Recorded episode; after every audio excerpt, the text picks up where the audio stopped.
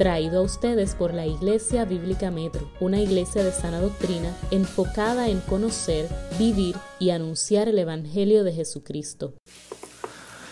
Una vez, no sé si fue un QA, un, un, video de preguntas y respuestas, escuché la pregunta de cuál es la mayor necesidad de la iglesia hoy. Eh, no sé si fue Paul Washer, no sé quién fue, pero él dijo acertadamente, la persona que haya sido, es que la mayor necesidad de la iglesia hoy y siempre será un entendimiento bíblico de quién es Dios. Voy a repetir eso. La mayor necesidad de la iglesia hoy es un entendimiento bíblico de quién es Dios. Porque nosotros asumimos quién es Dios por lo que otros han dicho de Dios. Nosotros de alguna manera tenemos, entre comillas, un conocimiento de Dios en general. El hombre tiene un conocimiento que ha heredado de lo que su abuela, su papá, lo que escuchó cuando pequeño en la iglesia o las, las interacciones que ha tenido con las predicaciones de otras personas, de quién es Dios. Y asumimos.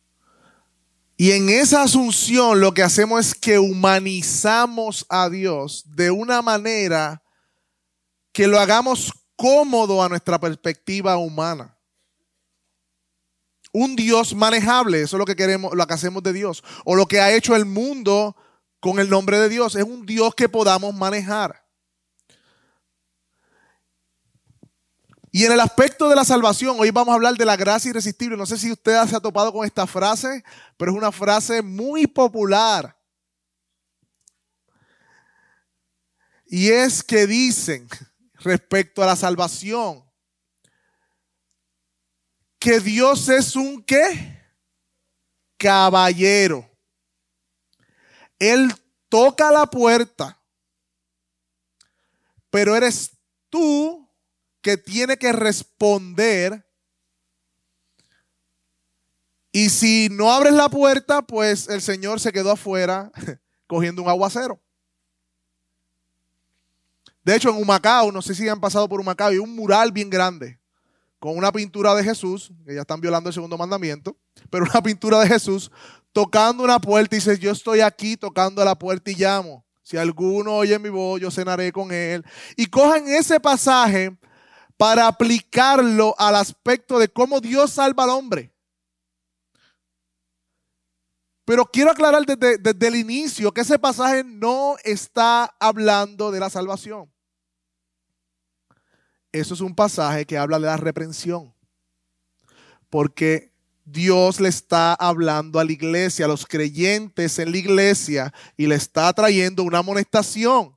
Y en base a ese contexto le dice, yo estoy a la puerta y llamo, yo te estoy reprendiendo, responde a mi reprensión. Pero no está hablando de salvación. Y de ahí hemos hecho una idea de que Dios es un caballero para rechazar la idea de la gracia irresistible, hermanos. Y de nuevo, es que hemos querido humanizar a Dios. Es que el hombre ha querido poner a Dios en términos que pueda ser manejable. Pero no, mis hermanos, Dios es un Dios trino. Dios es un Dios poderoso, sabio, eterno, soberano. Y cuando hablamos de soberano, no solamente los aspectos que ocurren en el mundo, sino también en la salvación. Si Dios es soberano sobre los animales o la creación, pero no sobre la vida y los corazones de los hombres, entonces ¿de qué soberanía estamos hablando, hermano? Porque mucho no podría controlar Dios. Mucho no podría ser Dios si Dios no es soberano en la salvación de los hombres. La salvación es una obra trina, hermanos. Y nadie desde partida, quiero arrancar con eso, Nadie puede detener lo que Dios se ha propuesto hacer y punto. ¿Qué problema? Queremos ser Dios. Y esto también incluye el aspecto de la salvación. De hecho, si, si la gracia de Dios fuera resistible, o sea, que el hombre puede resistir a Dios en el aspecto del llamado a la salvación, que ahorita vamos a entrar en todos esos términos, pero si, si eso fuera así, quitemos el nombre de Jesús. Porque el nombre de Jesús significa, o dice, se le dará por nombre Jesús en Mateo 1.21, porque Él salvará a su pueblo de sus pecados. Dios es un Dios de salvación. Es parte de su identidad, de su ser como Dios. Y si le quitamos el poder de salvar a quien Él quiera salvar, ¿qué Dios es ese? Hermano, en resumen de la serie, hoy eh, comenzamos hablando de la aprobación total, ¿recuerdan? El hombre en su estado natural está muerto en sus delitos y pecados, no puede ni quiere buscar a Dios. Pero Dios el Padre, la lección que habló Javier, por gracia, escoge desde antes de la fundación del mundo por el puro afecto de su voluntad a aquellos a quien Él quiere salvar. No por la razón de, no porque ellos iban a portar bien, ni porque Dios aprendió y tuvo que mirar al futuro a ver si se iba a convertir para yo elegirlo. Eso, eso no tiene ni sentido. No, Él los escogió por el puro afecto de su voluntad. Porque quiso. Y para salvarlos, ahí venimos a la, a la aplicación pasada, hizo una expiación, un sacrificio, su propio hijo, o sea, Dios el Padre, ahora Dios el Hijo viene voluntariamente se somete al Padre, es enviado a vivir una vida perfecta y a morir en el lugar de los pecadores de forma sustitutiva. La expiación.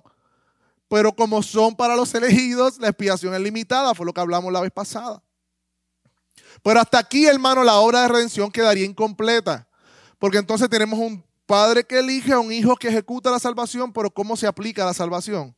Entonces, se quedaría en el aire. Y es ahora en donde nosotros vemos que el Espíritu Santo, la tercera persona de la Trinidad, hace efectiva la salvación comprada por Cristo Jesús en la cruz. Y eso es la gracia irresistible. Otros le ponen la salvación eficaz o, o gracia eficaz, como usted quiera llamarle. Pero el punto es, hermanos,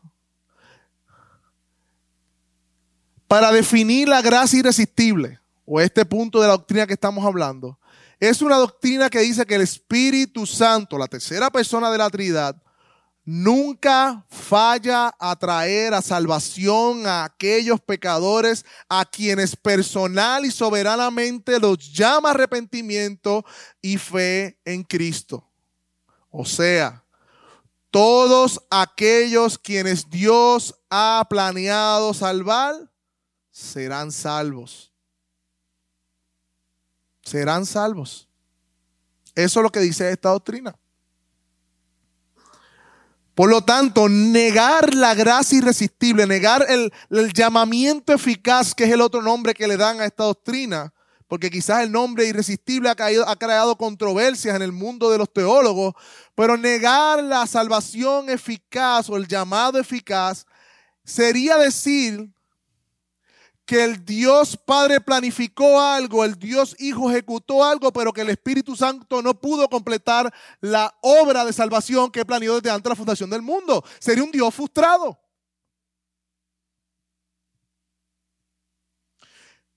Y frustrado por el libre albedrío de los hombres. Hermano, Decir esto es como decir implícitamente que la soberanía de Dios está limitada por el hombre. Y que el poder del Espíritu Santo, o sea, la tercera persona de la Trinidad que es Dios, no es suficiente ni poderoso para salvar. Por eso es lo importante de la doctrina del llamamiento eficaz. Interesantemente, la persona del Espíritu Santo es bien defendida en muchos círculos por ciertas manifestaciones que le atribuyen al Espíritu Santo, pero lo irónico es que en estos mismos círculos religiosos o evangélicos son los que niegan la efectividad del Espíritu Santo en la salvación, porque no creen en la gracia irresistible. No entiendo. No, no, no, hay una contradicción ahí que no se está viendo. Y un pasaje contundente para esto, vamos a ir a través de la Biblia algunos de ellos, es Juan 6:44. Le hemos hablado a través de la serie. Pero aquí hay un punto muy importante en Juan 6:44.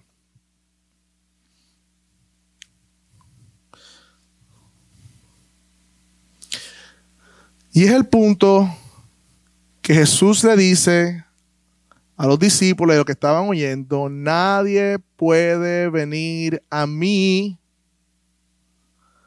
si no lo trae el Padre que me envió y yo lo resucite en el día final. Y esa palabra que usted ve ahí como trae es la misma palabra que un pasaje que vamos a ver más luego dice arrastra.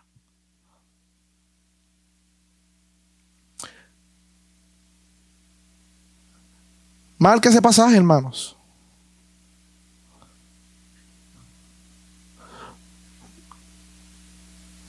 Y queremos aclarar algo desde el principio. Y aquí viene el punto de muchas personas que no entienden esta doctrina. Cuando usamos la palabra irresistible, no quiere decir que Dios obliga al hombre en contra de su voluntad a ser salvo y decirle, vente, te quiero saber, no me salve Señor. No, no, no, eso es lo que quiere decir la doctrina de la gracia irresistible. Porque el mismo Juan 6:37, si lo ven ahí, ahí mismo con su Biblia, todo el que el Padre me da, ¿qué dice? Vendrá a mí. Pero no decía que el Padre lo trae. Sí, el Padre lo trae, pero Él vendrá a mí. ¿Ven? El Padre lo trae. El Padre, el, verbo literal eh, allí en griego es arrastra, pero también en el Juan 6:37 dice que el que el Padre le da, aquellos que Dios atrae, ellos vienen también a mí. Y el que a mí viene, de ningún modo yo los echo fuera. Como le gusta decir a Andrés, son verdades paralelas. Como yo digo, una tensión.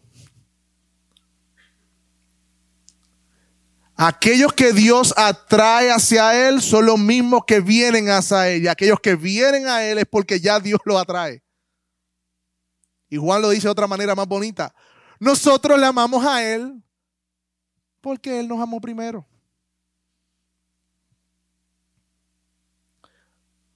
Ven, hermanos, el hombre va. Pero ¿cómo? Sería la pregunta. ¿Acaso el hombre no está muerto en sus delitos y pecados? Yo te contesto y lo hemos contestado, sí, está muerto en sus delitos y pecados. Lo está. La Biblia dice que el hombre está muerto en sus delitos y pecados. ¿Cómo es que entonces va él si está muerto? Ah, aquí viene el punto. Dios, por medio del Espíritu Santo, obra en el corazón del elegido para que por el nuevo nacimiento, la palabra es regeneración, pueda entonces anhelar a Cristo mismo por la fe. O sea, es bien importante que entendamos, hermanos, el lugar de la regeneración en la salvación.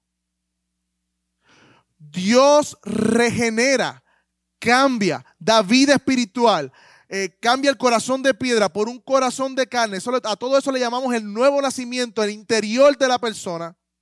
Eso es un acto soberano de Dios, eso nosotros no lo podemos crear, eso nosotros no lo podemos hacer, eso solamente lo hace Dios. Antes de que el hombre pueda venir o convertirse a Dios por medio de la fe y el arrepentimiento, hay una obra previa que Dios opera en el corazón del hombre. Hermanos, ese es el milagro de los milagros. Yo sé que mucha gente va detrás de los milagros. Eh, qué sé yo, que le platifiquen una muela o que un pie crezca más que otro. No sé cuántos milagros hay por ahí, creativos. Pero el milagro de los milagros es cuando un pecador se arrepiente y desea a Cristo. El milagro de los milagros, mis hermanos, es ver un hombre que odiaba a Dios a ver un hombre que ama a Dios. El milagro de los milagros, hermanos, es el cómo Dios cambia la disposición de un hombre pecador a un hombre que le adore y que le ame. De un hombre que amaba el pecado a un hombre que ahora se deleita en la santidad. Ese es el milagro de los milagros y se llama la regeneración. Ni tú ni yo podemos provocar eso en la vida de nadie. Y yo me pregunto como primera aplicación, nosotros estamos celebrando y valorando ese milagro de Dios en la vida. Estamos viendo alrededor nuestro y nos regocijamos con Dios por eso. Recuerden la parábola de la oveja perdida, la moneda perdida y el, y el hijo pródigo.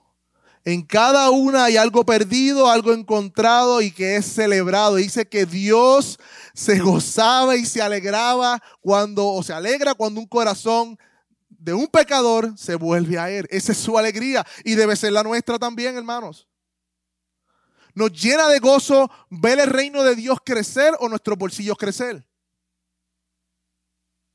Nos da satisfacción en nuestras acciones, en lo que hacemos, participar del gozo del Señor en la salvación de los perdidos o el trabajar para que nuestro reino monetario crezca? ¿Qué nos da más gozo? Y eso es para evaluar nuestro corazón a ver dónde está. Porque donde está tu tesoro, allí estará tu corazón.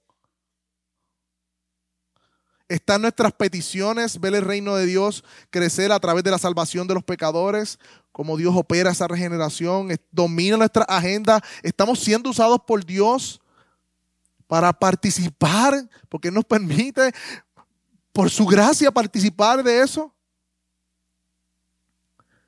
Yo creo que como primera aplicación debemos pedirle a Dios que su alegría sea la nuestra. Que su gozo y su contentamiento sea el nuestro, la salvación de los perdidos, hermano. Ver corazones arrepentidos. Que esa sea nuestra petición y nuestro gozo. Y cuando hablamos término corazón, no estamos hablando del órgano físico que bombea sangre, sino que en la Biblia se usa para la descripción del ser del hombre. Cuando, cuando Dios dice que le va a dar un nuevo corazón, es un cambio mismo en el centro, en el interior de los deseos de ese hombre. Y me gustó una, una, hace tiempo vi, escuché una ilustración sobre esto, creo que fue el pastor Sugel Michelin, que él hablaba sobre la, creo que esta misma doctrina, y él decía, si tú pones carne podrida aquí y pones maíz, pones un cuervo y pones una paloma, la paloma va a ir al maíz y el cuervo va a ir a la carne podrida. Y lo que hace Dios es coger al cuervo y palomizarlo para que desee el maíz. Y dice, ah, Dios cambia la naturaleza, quita el corazón de piedra y pone un corazón de carne en la persona, en el pecador, para que comience y pueda desear lo que Dios desea y aborrezca lo que Dios aborrece. Esa es la regeneración en el corazón del hombre.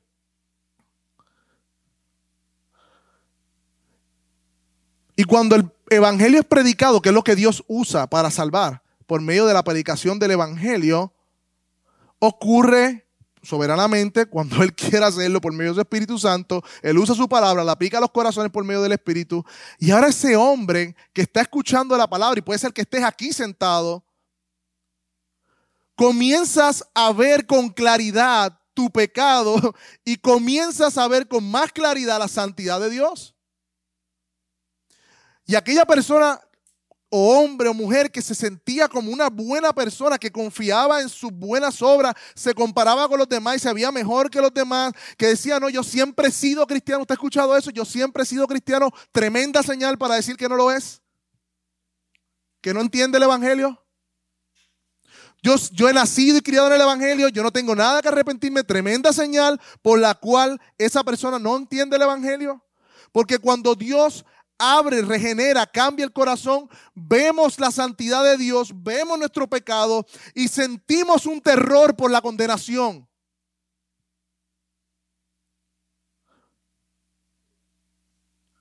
Porque nos damos cuenta que hemos sido nosotros quienes hemos pecado contra Dios. Pero es allí que Dios, a través de la predicación de su palabra, le presenta las buenas nuevas del Evangelio al pecador y le ofrece perdón gratuito en Cristo y reconciliación con Él. Y dice Pablo que nosotros somos embajadores que ruegan como si Dios rogase por medio de nosotros, reconciliados con Dios. Entonces ese hombre, reconociendo su condena, reconociendo su pecado, corre con una fe arrepentida o, o un arrepentimiento creyente y confía y se aferra a la promesa de Cristo ofrecida en el Evangelio. Eso ocurre, yo estoy describiendo lo que ocurre, lo que la Biblia describe también, que ocurre en el momento en que un hombre se convierte. La misma palabra lo dice, convertirse. Me gusta más que ser cristiano. Es mejor preguntar, ¿tú eres cristiano? Es mejor preguntar, tú has nacido de nuevo, ahí tú vas a saber. Tú, tú, tú eres un convertido.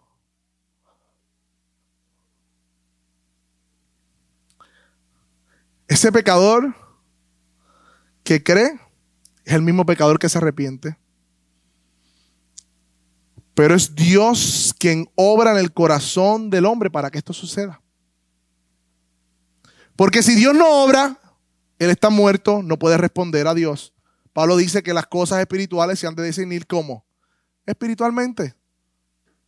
Y que el hombre no puede entender ni discernir las cosas espirituales, solamente el espíritu. Y mi hermano, el Evangelio es un mensaje que habla vida al espíritu del hombre. Y en la carnalidad jamás podrá comprender el Evangelio a menos que Dios diga, sea la luz y ese hombre se le quiten las escamas, vea la gloria de Cristo y corra hacia Él porque no tiene otra alternativa.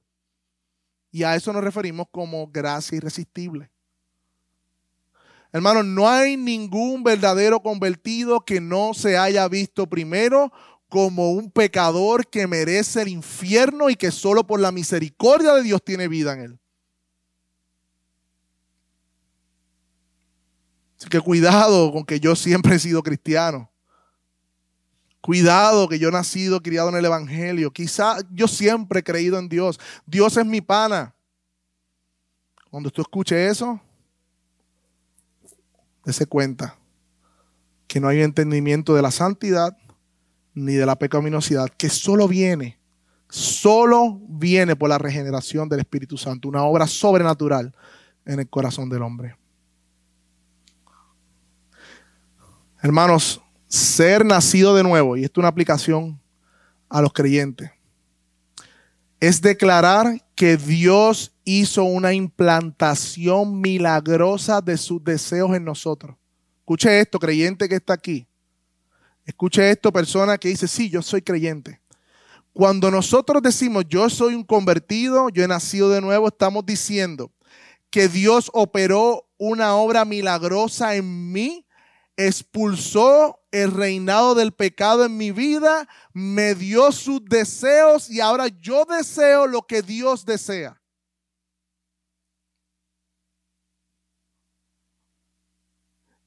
Y hablamos en la mañana del poder de la resurrección. Sí, el poder de la resurrección es el mismo poder que Dios nos da para tener victoria sobre el pecado. El nuevo creyente tiene una nueva vida que por esa nueva vida y vivida en el Espíritu puede tener victoria sobre el pecado.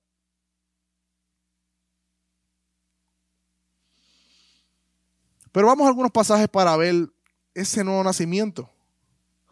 Podemos ir a la primera, a, bueno, primera no, el Evangelio de Juan, vaya conmigo. Capítulo 1, versículo 12.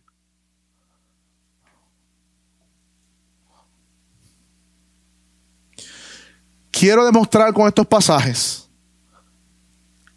que el nuevo nacimiento es una obra sobrenatural del Espíritu Santo, soberana soberana. Juan capítulo 1 versículo 12 dice, más a todos los que le recibieron, a los que creen, o sea, recibir y creer, los, los, los equipara en su nombre, les dio potestad de ser qué? Hechos hijos de Dios. Los cuales, ¿quiénes son esos? Los hijos de Dios. No son qué? Engendrados, no son engendrados de carne, no son engendrados ni de voluntad de carne, no son engendrados ni de la voluntad de varón, sino de quién? De Dios. Voluntad de sangre dice, quiere decir, no, esto no viene por linaje. el, ser hijo de Dios, el ser engendrado por Dios, no viene porque mi papá fueron creyentes o son creyentes o eran pastores o soy pastores, lo que sea. Así que hijo que estás aquí, si tu papá cree en Cristo, eso no implica que tú eres creyente. Tú debes arrepentirte y creer también. Porque no viene por linaje ni descendencia. Tampoco dice por voluntad de carne. Y esto habla de un esfuerzo físico, como, como buscando hacer cosas que me hagan ser un hijo de Dios. No, no podemos provocar la regeneración con obras. Ni de voluntad de varón. Esto habla de un esfuerzo mental. No se trata de nosotros eh, eh, organizar nuestros pensamientos para nacer de nuevo en Dios. No, no, no, no, no. Eso tampoco proviene de nuestra mente sino de Dios. Sino de Dios. Todo salvado, todo verdadero salvado es nacido de Dios.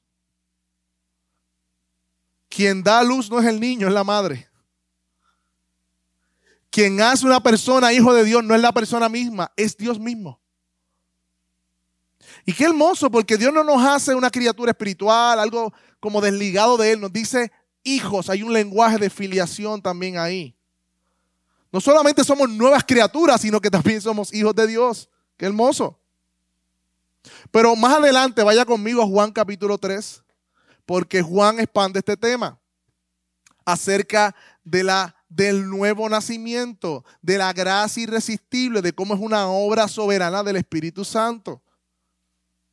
Y este Nicodemo viene de noche al Señor y Jesús responde su pregunta en el versículo 3 y le dice, de cierto, de cierto te digo, el que no naciere de nuevo no puede ver el reino de Dios.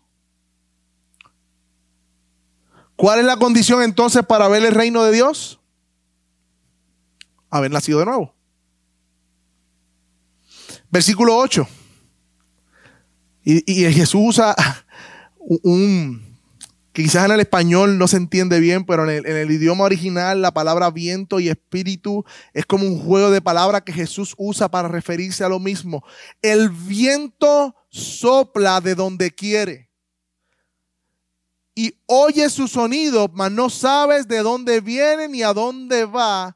Así es todo aquel que es nacido del Espíritu. Tú no puedes controlar, discernir, ni hacer que nadie nazca de nuevo. Es una obra soberana del Espíritu y tú quizás puedes verlo, sentirlo, pero no sabes ni de dónde viene y a dónde va. Eso es una obra del Espíritu solamente.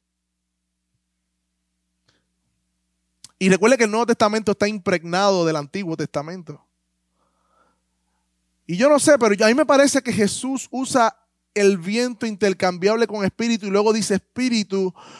Y me recuerda el Génesis, cuando hace al hombre y sopla sobre el hombre aliento de vida.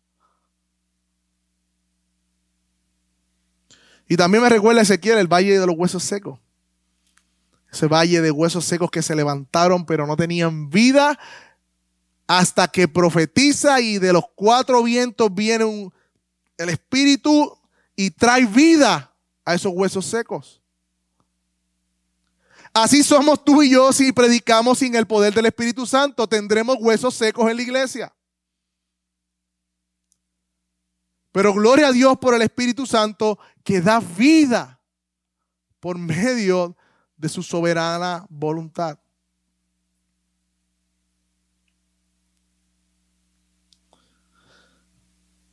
Hermano, lo que hemos dicho hasta ahora de la gracia irresistible y el llamamiento eficaz es que la salvación de los elegidos por el Padre y rescatados por el Hijo será aplicada efectivamente por el Espíritu Santo. No hay break, como decimos en la calle. No hay break. Dios no, Dios no es un Dios frustrado. Y no es irresistible porque Dios en contra de la voluntad del hombre le dice, créeme, no quiero creer. No, no, no es por eso.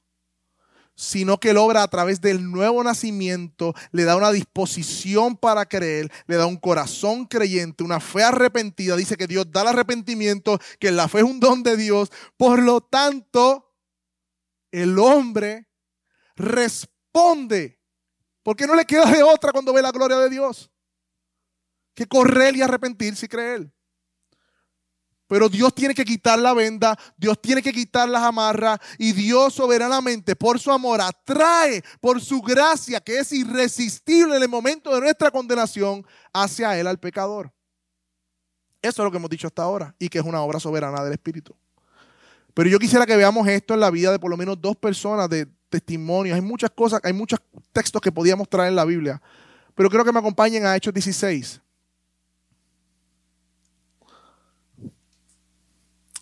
Hechos 16 es el pasaje sobre Lidia.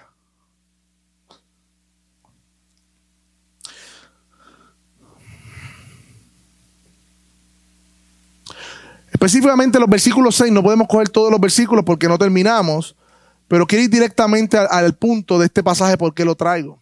Versículo 6, Pablo está predicando, él planea ir a un lugar, Dice, atravesando Frigia y la provincia de Galacia, dice que les fue prohibido por el Espíritu Santo hablar en Asia. Wow, wow, wow. Ellos no están predicando el Evangelio y hay que predicárselo a todo el mundo. Sí, pero el Espíritu Santo les prohibió hablarlo allí. ¿La salvación es del Señor? ¿O no? ¿O nuestra? Cuando llegaron a Misia, como si fuera un cono, intentaron ir a Bitinia, pero el Espíritu que dijo, no se los permitió. Vemos al Espíritu guiando el ministerio de Pablo. Más adelante en Asia es predicado el Evangelio. No era el momento. Más adelante también llegó el Evangelio a esos lugares, pero en ese momento no era. Y el Espíritu Santo le prohibió hablar en Asia, le prohibió hablar en Bitinia. Y en el versículo 9 dice que se le mostró a Pablo en visión de noche un varón macedonio que estaba en pie rogándole diciendo, pasa por Macedonia y ayúdanos. Versículo 10, cuando vio la visión, enseguida procuramos partir a Macedonia, dando por cierto que Dios nos llamaba para que anunciásemos el Evangelio. Mira la convicción que esta visión que Dios le dio a Pablo tenía. Dios nos está llamando a anunciar el Evangelio en Macedonia. Y el versículo 13 es como casi incidental, pero es lo que el Espíritu Santo le está mostrando a Pablo. Es a donde Pablo, a donde el Espíritu Santo está guiando a Pablo, porque allí hay un alma de salvación que Dios ha planeado por su gracia, su soberanía, salvar. Estaba allí. Le prohíbe Asia, le prohíbe Bitinia, le enseña una visión, Pablo entiende, va a Macedonia. Incidentalmente, en el día de repaso, salieron afuera de la puerta del río donde se solía hacer la oración y sentándonos hablamos con las mujeres que se habían reunido. ¿Habían cuántas mujeres? Varias. Entonces, ¿qué? Una. La tradición judía decía, mejor es votar la palabra de Dios que darse a una mujer, pero mira cómo el Evangelio de Cristo transforma todo esto. No, no, no. A una mujer, te prohibía aquí en Asia, te prohibía aquí, y en este caso a una mujer llamada Lidia, de las que estaban allí, vendedora de púrpura, tía Tira, que adoraba a Dios, estaba oyendo. ¿Y qué dice? ¿Y el Señor qué? Abrió su corazón. Para que ella estuviese atenta a lo que Pablo decía. Hermano, Dios soberanamente, por medio del Espíritu Santo, guía a Pablo hasta este lugar. Pablo está enseñando el Evangelio y Dios abre el corazón de Lidia para que estuviese atenta a las palabras de Pablo que estaba anunciando el Evangelio. Hay otras mujeres allí, pero me está hablando de Lidia, de una mujer. Es salva, va a su casa, invita a todos a la casa, se quedan porque ella insiste. Vemos la salvación del Señor a través de su hospitalidad. Pero mira qué interesante, más abajo hay una joven endemoniada. Y Pablo estaba molesto porque ella estaba diciendo, estos son hombres del Señor, son hombres del Señor. Y no voy a entrar en todos esos detalles, pero lo que hace es que la reprende, el Espíritu sale de ella. Mira lo que dice en Hechos 16, 19. Pero cuando sus amos vieron que se había ido la esperanza de qué? de las ganancias para ellos, prendieron a Pablo y a Sila. Un momento. Dios salva a través de Pablo hablando a, Lidia. Aquí hay un milagro de liberación. Eso es poder de Dios. Un milagro ahí. Esos hombres se tienen que convertir. No. Corazones endurecidos. Eso era para que ellos dijeran, wow, tu Dios es más poderoso. Libertó a esta muchacha. Pero como su corazón estaba endurecido por el pecado y amaba su ganancia, en vez de responder favoreciblemente al Evangelio y a la liberación y al milagro de liberación, prenden a Pablo y a Sila y lo arrastran, la misma palabra que usamos ahorita, de los atrae, a la plaza ante las autoridades. ¿Vieron la diferencia, hermano? Yo estoy seguro que si hubiese dicho, hubiese dicho ahí, y el Señor abrió el corazón de los amos, la historia hubiese sido diferente. Dios en su soberanía dejó el corazón endurecido por ellos mismos y por el pecado para que manifestasen lo que había en su corazón. Y Él es soberano para salvar. Él es soberano para salvar, hermanos. Y podemos ver otro ejemplo de, de, regeneración en la vida de otra persona muy, que muy conocemos. Hechos 9, que conocemos mucho. Hechos 9, del 1 al 7 que es la conversión del apóstol Pablo.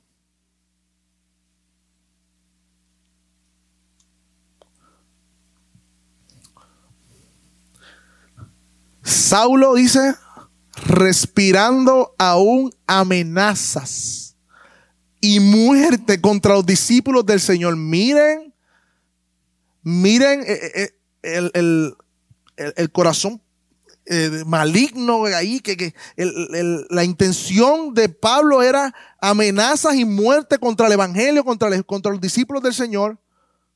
Vino el sumo sacerdote, pidió carta a la sinagoga de Damasco a fin de que sea hallado algunos hombres en el, del camino, que así le decían a los creyentes, a los cristianos, y los trajese presos a Jerusalén.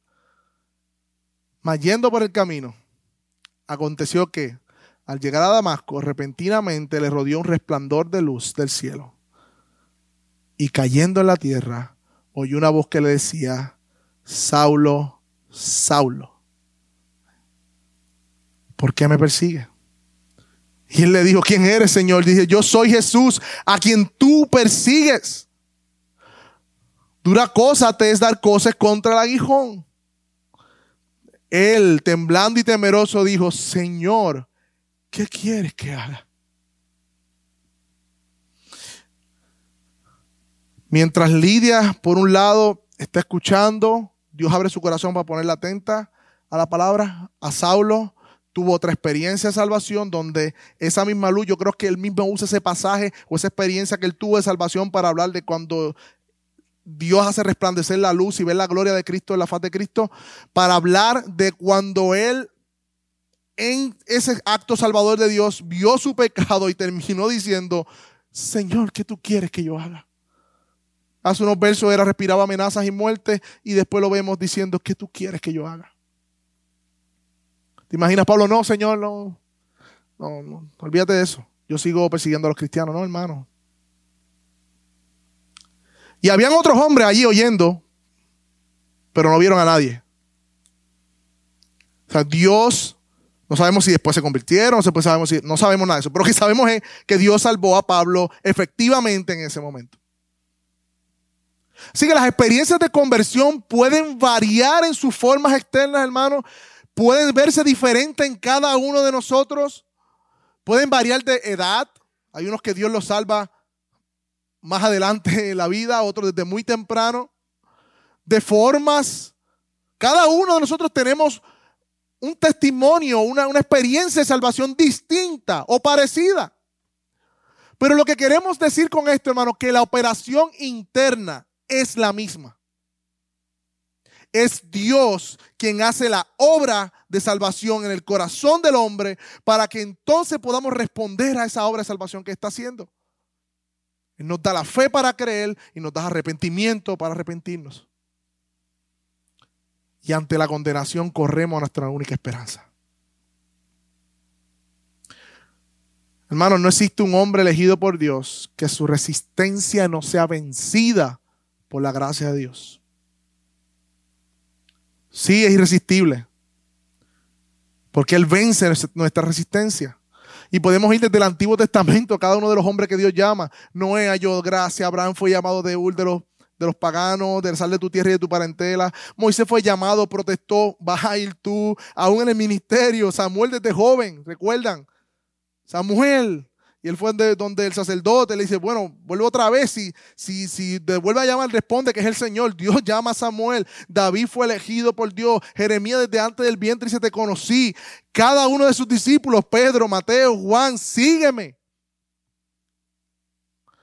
Y si todavía no, no, no estamos convencidos de esto, hermano, Mira lo que dice el Salmo 15, 115, 3. Nuestro Dios está en los cielos, Él hace lo que le place. Daniel 4:35. Todos los habitantes de la tierra son considerados como nada y Él hace según su voluntad en el ejército del cielo y los habitantes de la tierra. Y no hay quien detenga su mano y le diga, ¿qué tú haces? Marcos 10:14. Jesús le dijo, para los hombres imposibles, hablando de, de ser salvados, pero para Dios qué? Nada es imposible. Isaías 55, 10 al 11. Porque como desciende la lluvia y la nieve y no vuelve, ¿sabe? Otra vez al cielo, sino que riega la tierra y hace germinar y producir la semilla y pan al que come, así será mi palabra que sale de mi boca. No vuelve atrás vacía, sino que hará lo que yo quiero y será prosperada para lo cual fue enviada, sea para salvación o sea para juicio. Y muchos dirán, ¿y qué hacemos con aquellos que parecen resistir el llamado de Dios? Vemos en la Biblia, el mundo en general resiste el Evangelio. ¿Cómo que su gracia es irresistible si hay muchas personas que les predicamos y no se quieren arrepentir? De hecho, en la Biblia vemos que Israel resistió a Dios como nación.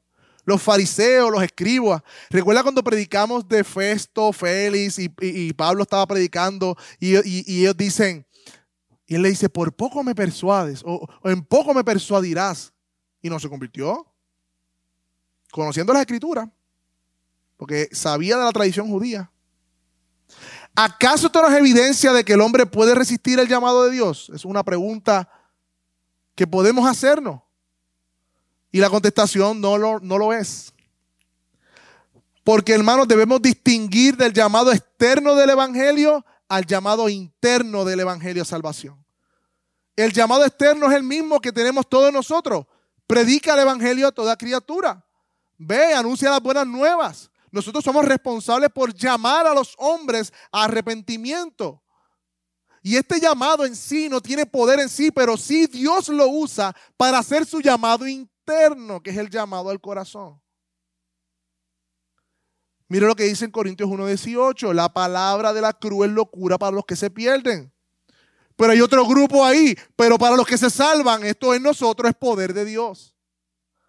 El llamado interno entonces es el llamado infalible que el Espíritu Santo hace en el corazón del elegido, aplicando la palabra y salvando efectivamente al corazón del hombre. Y no existe ningún pasaje de las Escrituras, hermanos, que muestren que el llamado interno fue resistido, ni será resistido. De hecho, por eso oramos por los perdidos, porque solo Dios puede convertirlos. Hermanos, si, si la salvación no fuera del Señor, pues mejor nos encerramos a eh, preparar mejores estrategias para hacer más llamativo el Evangelio, preparar mejores argumentos humanos, reunámonos mejor para hacer la iglesia eh, y el Evangelio más atractivo al mundo, porque van a venir más gente, seamos más geniales para lograr convertidos. No, hermano, no, nada de eso puede convertir a la gente. Solo el Espíritu de Dios a través de la predicación fiel del Evangelio, hermano.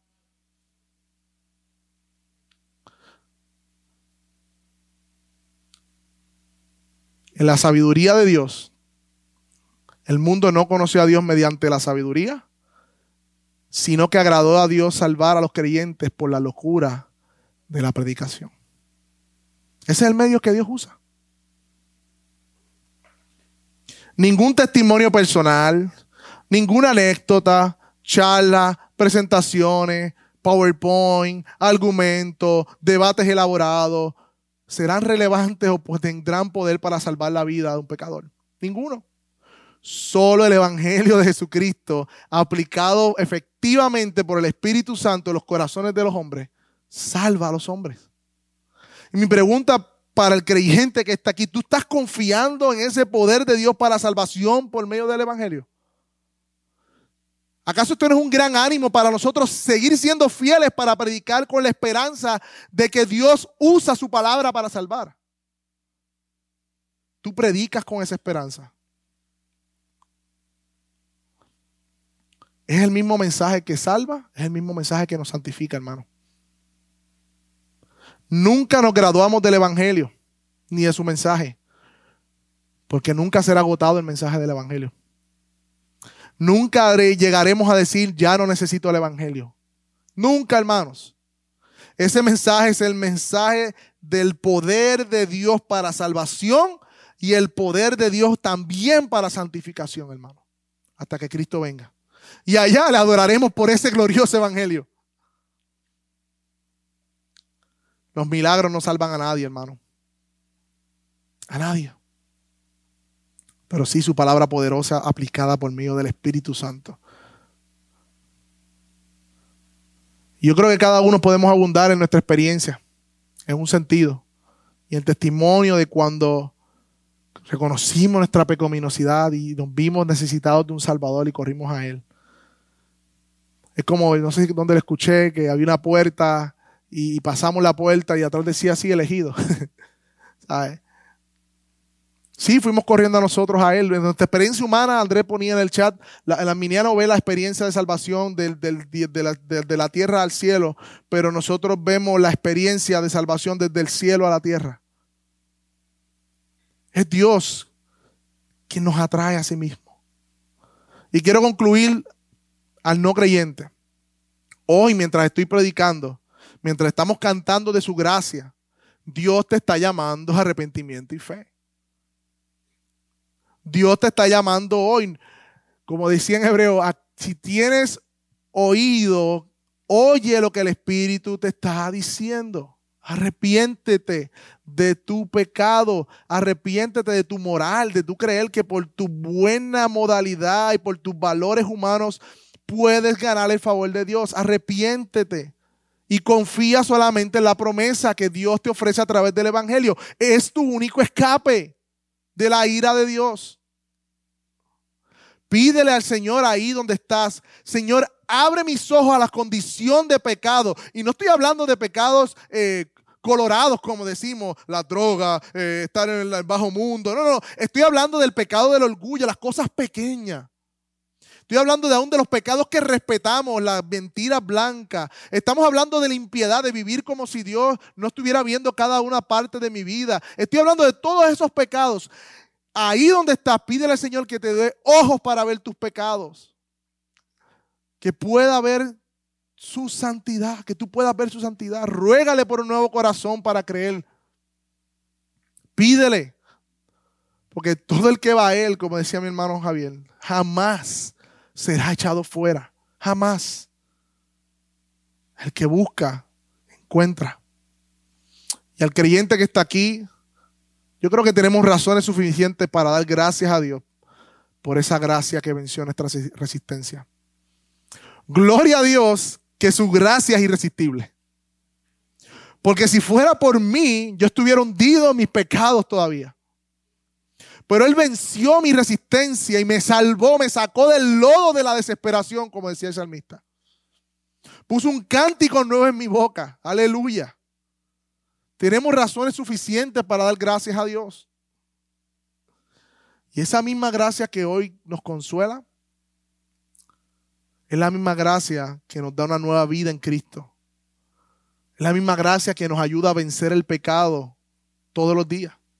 El pecado remanente. Sí, que a veces nos hace sentir frustrados porque odiamos ese pecado, nos fastidia el pecado, no queremos, nos desespera. Pero es esa misma gracia que nos salvó, la misma gracia que nos sostiene aún en esos momentos de debilidad, creyente que estás aquí. Aférrate a las promesas de la gracia. Su gracia es suficiente para salvar, para santificarnos y como veremos en el próximo domingo, para llevarnos a la gloria eterna. Amén.